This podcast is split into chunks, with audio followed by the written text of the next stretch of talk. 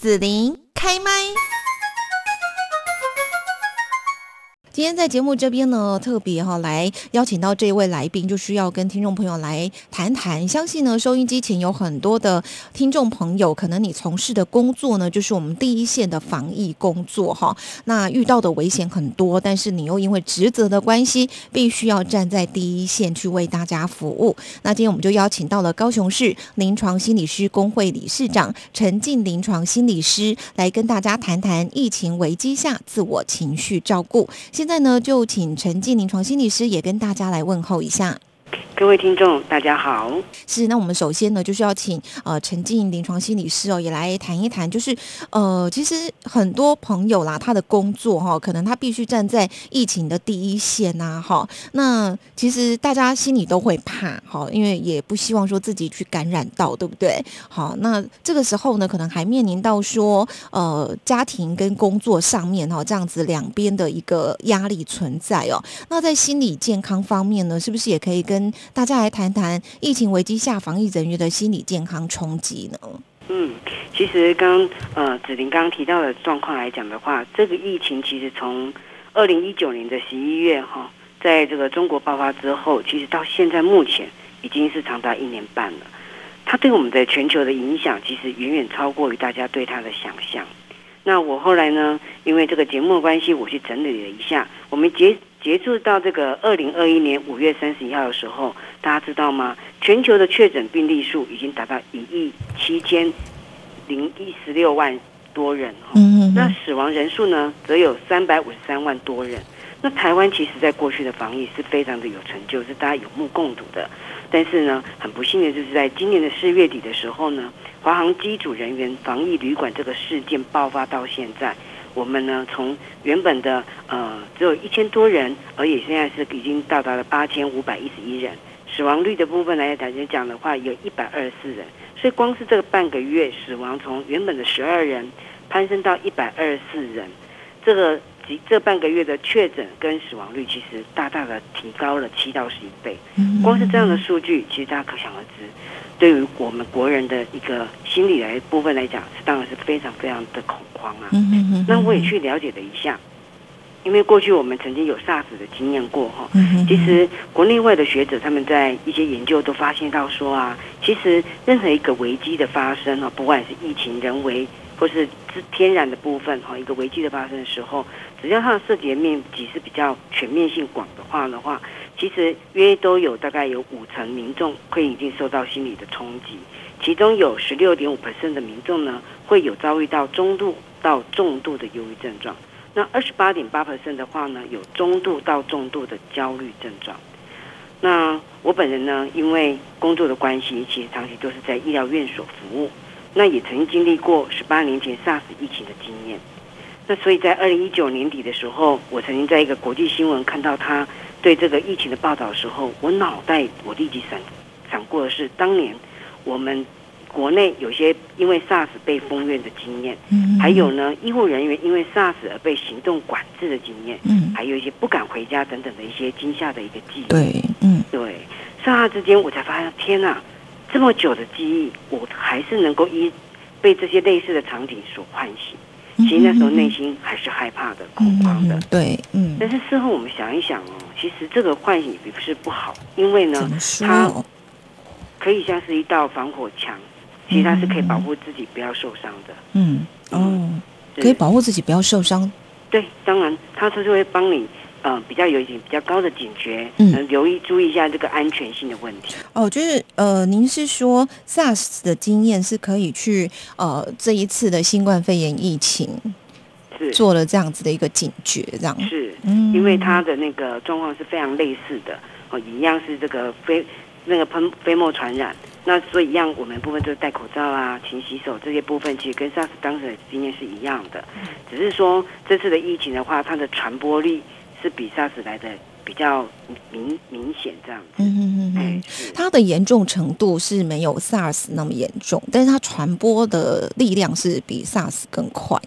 应该这样说哈，如果以我我的角度来看的话，，SARS 当时的状况来讲，所有的公共卫生的专家都会害怕疫情是社区传染，哦，因为社区传染的部分就很难去追溯到对，跟管制，所以当时 SARS 的经验就是说，因为我记得是北部和平仁济医院，嗯那南部就是有高雄长庚嘛，嗯。好、那当时那个状况之下，我们都很快速的，他们是采取封院的状态，嗯也就是等于嗯嗯把病毒的部分把它封在一个区域里面，不让它带到社区。嗯。所以这样的疫疫情，据我的记忆是从四月份到大概六月底，大概是维持两个多月的时间，这个疫情就在台湾就消失了。嗯，对，对，嗯那但是这个上这个这次的疫情 COVID-19 这个疫情的话，其实到现在一年半，嗯全球没有一个人到现在目前是真的消失。嗯哦，显然它的那个传播力还有致命力的部分，都当然是远超过 SARS 的威胁啦。嗯嗯嗯嗯嗯嗯，好，那疫情危机之下呢，我们到底呃要做什么样的一个生活改变呢？就是防疫人员，其实防疫人员的部分，我们这边所提到的防疫人员哦，嗯。其实我们并不是只有局限在医护人员。嗯，其实我这边今天想要跟大家分享是说，凡是正为人民站在第一线保护大家嗯。安全生命的人员，嗯。像消防啦、对。警察啦、救护车、医院、防疫旅馆的清洁人员。嗯，哦，甚至我们中央指挥中心各地方的政府主管机关都算是为对，或者是像里长啦，哈等等是这一些，呃，会去接触到你，可能不晓得对方会不会确诊这样，但是你工作又必须得要去处理跟面对，是因为他们确实在这一些一线的防疫人员的部分，其实心理的压力是嗯。远超过我们，跟我们民众的压力当然是一样大，但是会嗯大的部分是更明显的。对对，是，所以这个心理的冲击是必然就会有的。嗯那我们在又根据了过去在 SARS 的回溯经验里面研究里面来说哈，他发现说防疫人员其实的压力的部分，其实第一个大家都想得到就是防护装备有没有短缺的问题。嗯啊，或者是说这个疑似或确诊的案件，短时间大量的涌入医疗院所，我这个压力也会很大。嗯。甚至呢，防疫人员哈，尤其是医护也好啦，或者警校也好，被分配到一些比较不不熟悉的专业的领域去做支援，嗯。哦，他们也会害怕，因为不熟悉嘛。那还有一个是防疫资讯是否透明化，哦嗯，还有必须要面对是第一线的那个民众的斥骂，好、像最近这个台湾半这个半个月，哦，大家有没有发现那个愤怒的心情，嗯比跟过去来讲是更明显很多？是，哦，那当然都可以反映出大家在对这个疫情的一个恐慌的状态，嘿。但是其实我看了一下，我比较一下这一次跟 SARS 的经验哈、哦，其实我觉得国内在这一次的一个防备部分来讲，在防护的装备的准备跟防疫的资讯的透明公开化部分，其实跟 SARS 之前比起来有很明显的进步。那这个部分也相对让民众也比较安心啊、哦，比较安心。但是因为这个疫情的关系哈，跟确诊率的也逐日的增加哈，其实忙碌救护啦、消毒这些部分，其实让我们的防疫人员其实很少很少能够有时间去照顾到自己情绪的需求啦，嗯哼因为他们往往都要在忙跟时间赛跑对，哦，所以他们只要戴上这个防护罩啦、防护衣啦，他的大脑哦就会立即启动了肾上腺素，要他们去准备打仗，嗯对，全身肌肉紧绷，呼吸急促，心跳加快，即便哦，大家都知道那个 N 九五也好，那个防护衣都不透气的，嗯。因为要保护嘛，所以那个在高温之下，那个汗水其实里面都湿透了。我们曾经都在这个电脑、这个电视的媒体都有看到但是他们依旧还是不敢松懈，因为他们都知道，他不知道下一秒又要发生什么事情，他必须做好随时要上场的准备。嗯但是什么时候可以做到一个心灵的照顾？他们也只能在他的班轮完之后，嗯卸下了这个防护的设备，嗯哼，身心疲倦啊，但是也必须在他心情平静之后，处在一个安全环境之下，他才能够慢慢去感受跟反省自己今天在战场上所有的情绪跟经历。嗯嗯，我们曾经有遇过，就是说，当他们在经历完之后，脱下这个口罩，脱下这个防护，他们是先大哭一场再。嗯压力太大了，对，嗯因为他们觉得他们已经都很尽力了，可是为什么一个一个把人民送走？嗯他们会有出现到一个对生命陨落的忧伤感、医疗极限的无力感、嗯焦虑感，嗯甚至如果对有一些比较呃对医疗的部分比较无知的民众，可能对医疗的干涉的一些愤怒感，嗯这些情绪都是会随着他们在上战场的时候常常会出现到的。嗯嗯嗯是。嗯，是好。那有关于这一些状况的话呢，陈静心理师，你觉得有什么建议可以给我们防疫人员？其实这个建议的部分来讲的话，我我觉得我也想要利用这个机会跟大家呼吁一下哦，防疫人员是真的大家都知道很辛苦。嗯那我们都知道市场上有很多的，比如说饮料的啦，或是披萨店的啦，都是非常的很 nice 的哈、去送给这些防疫人员的一个小确幸啊哈、嗯这个在此我们都非常的感谢。是其实防疫的部分来讲的话，在处理情绪照顾上面，因为他们要面临到他们工作职场上的改变，嗯也必须包含他个人、私人、家庭生活上的改变。其实大家整个这个节奏都是被打乱的。嗯哼于是呢，这个部分来讲的话，我们刚刚有提到的是，允许我再跟大家提到一下防疫人员哦、其实他们在除了救人之外呢，他们也有承受到自己的压力。那比如说，他们最害怕、最害怕，其实我们之前的研究发现到，防疫人员最害怕并不是自己染疫，他最害怕是他自己把病毒带回家，嗯，带给他，亲爱的家人，嗯。那个压力是最大的。嗯。所以呢，会造成他们不敢回家，嗯。也不敢，即便夫妻了，也不敢跟伴侣分床、分一起睡，只好分房睡哈。嗯。那第二就是说，还有看到我们觉得很可怜是，那个因为现在不是讲求要自主管理，就是勤洗手嘛，嗯，勤洗手吗？对。他，们每天要一接触就要洗手，一接触就要洗手的情况之嗯。下，其实我们曾经有医护人员就说，他们自己就觉得这段时间就像遇到得到强迫症一样，嗯。哦，一直在洗手，一天下来洗了上千次、上百次。嗯，洗到呢手起水泡、对，龟裂的嗯皮肤，这个皱纹、没油性等等，很像老人的皮肤，明明才嗯。二三十岁，就是看起来七八十岁的皮肤，嗯，这也是看起来很心疼啊。嗯。哎，所以还有一个小孩子安置的问题，这也是让我们也在此在呼吁大家社会民众，就是说，其实还是给我们防疫人员多一点精神跟心理的支持。哦，他因为工作帮忙大家的安慰，可是他的孩子也还小，也是需要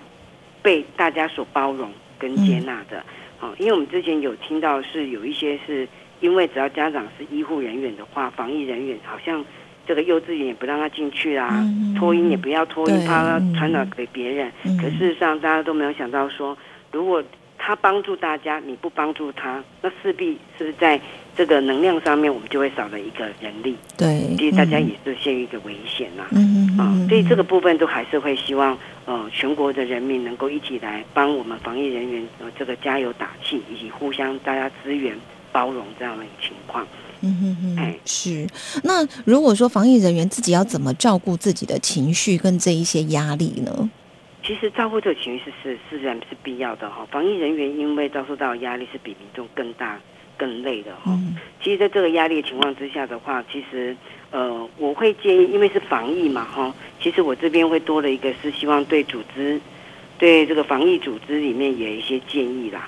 哦、比如说我们会希望是防疫第一线的单位哈、除了这个协助这个政府来积极防疫之外哈、我们希望能够让一些防疫人员能够适时的轮班，我想这个都是有的啦。只是嗯说有时候因为这个，万一像台北这边大量的人的涌入的时候，往往人力是不够，他们是会延长那个下班时间的。但即便是这个样子哈，还是会希望让他们有一些片刻的喘息时间。然后甚至在因为是这样在紧张氛围，大家压力都很大。可是我会觉得在组织内应该也是要有一个小团队能够来帮忙建构一个比较友善的一个团队的气氛，适时给一线人员呢一些同才的关怀啦。即便是小小的小点心啊，其实我们防疫人员都会觉得是比较温馨满满、正向能量的。嗯那甚至如果可以的话，组织面的话呢，我们也会希望说，它可以结合他们组织内的，比如说像我们临床心理师啊，哦，或者是他们比较资深的同才，来担任一个成立一个减压的一个小团体。嗯那这个小团体的部分，当然不要影响到量能的部分了哈。但是这个团体会比较着重在于，就是刚轮完值之后要休息片刻的一个呃一个防疫人员，他们能够呃协助他们在经历这个危机事件的一些焦虑跟紧张哈。嗯那我们希望通过这个团体也来减缓这些事件对他们造成的冲击跟影响。那这样可以帮助他们以后从这个事件里面快速能够恢复到正常的一个状态。嗯，那如果在个人端的部分哈，我则会建议是这样子，不管是民众或防疫人员啊，其实我都会觉得适时的截取新闻，好，我们尤其我们中央指挥中心的明确的讯息跟一些防疫的策略，这是必要的。但是呢，也尽量的话，会希望是降低太多于这些负向新闻的曝光曝光度，否则的话，有些容易引发过度的焦虑跟恐慌。哈、嗯嗯嗯，那第二部分就是说，在呃闲暇之余的话呢，我会比较鼓励，就是可以利用自己的兴趣去培养一些兴趣，比如说插花、画画、烹饪，或者是加自己打个运动、switch 都可以啊。透过这个东西来转移我们在过去一天或者过去一个礼拜，在这个这个战场上面所消耗的能量，好、透过这样的转移部分来提高自己的休息跟创造力，还有呢自我的价值的部分。那甚至我们也会鼓励啊，如果可以的话，片刻的部分也可以跟自己相处啊，比如说你可以透过一些芳香疗法啦、泡澡啦，在泡澡的时候跟自己身体相处，然后去谢谢自己的身体，去感受自己身体的疲倦，也肯定自己的努力，哦嗯，学习自我对话，还有身体放松。嗯，是好。那今天呢，我们在这边哦，就是邀请到高雄市临床心理师工会的理事长陈静临床心理师，也针对说我们防疫人员哦，现在一个比较呃紧张啊、焦虑，然后呢压力也大的时候，给大家一些心理方面哈的一些情绪自我照顾的建议哦。好，那我们今天就要谢谢，哎但是我们还有一个东西想利用这个机会跟大家分享一个好消息、是啊，哦，就是因为呢，呃，高雄市卫生局这边呢有有鉴于我们全国现在目前对这个疫情的紧张的状况，嗯哼，其实呃，它结合了我们高雄市临床心理师工会哈、携手一起合作，我们在六月份就开始哈、每个礼拜大概会有一到两个线上的舒压安心讲座，是线上的。嗯好、除非是到疫情比较趋缓，我们才会换成一个实体。嗯好，那相关的细节部分，当然大家可以留意一下那个高雄市政府卫生局官方的网页，也或者是我们高雄市临床心理师工会官方的网页或脸书都可以哈、那我们甚至呢，除了这个讲座之外呢，其实我们还会有一些就是提供呃，透过卫生局这边的部分，我们会一起提供一些心理的关怀。好、比较有需要的话呢，我们甚至有一些视讯心理咨商的服务都是可以提供的。那也会希望说，如果有需要的民众，可以留随时留意我们的官方的网页跟讯息。那我们期待我们未来持续能够在线上继续相逢，也祝福大家一切平安。是，那我们今天呢，就谢谢高雄市临床心理师工会的理事长陈静临床心理师，谢谢。谢谢您，谢谢，辛苦了。谢谢你让紫琳用节目的方式来陪伴你，欢迎继续关注紫琳开麦。对紫琳的节目有什么想法或回馈，请留言或私讯脸书紫琳开麦，或者加入 LINE 聊天室 Podcast 听起来还会不定期举办活动哦。我们下次见。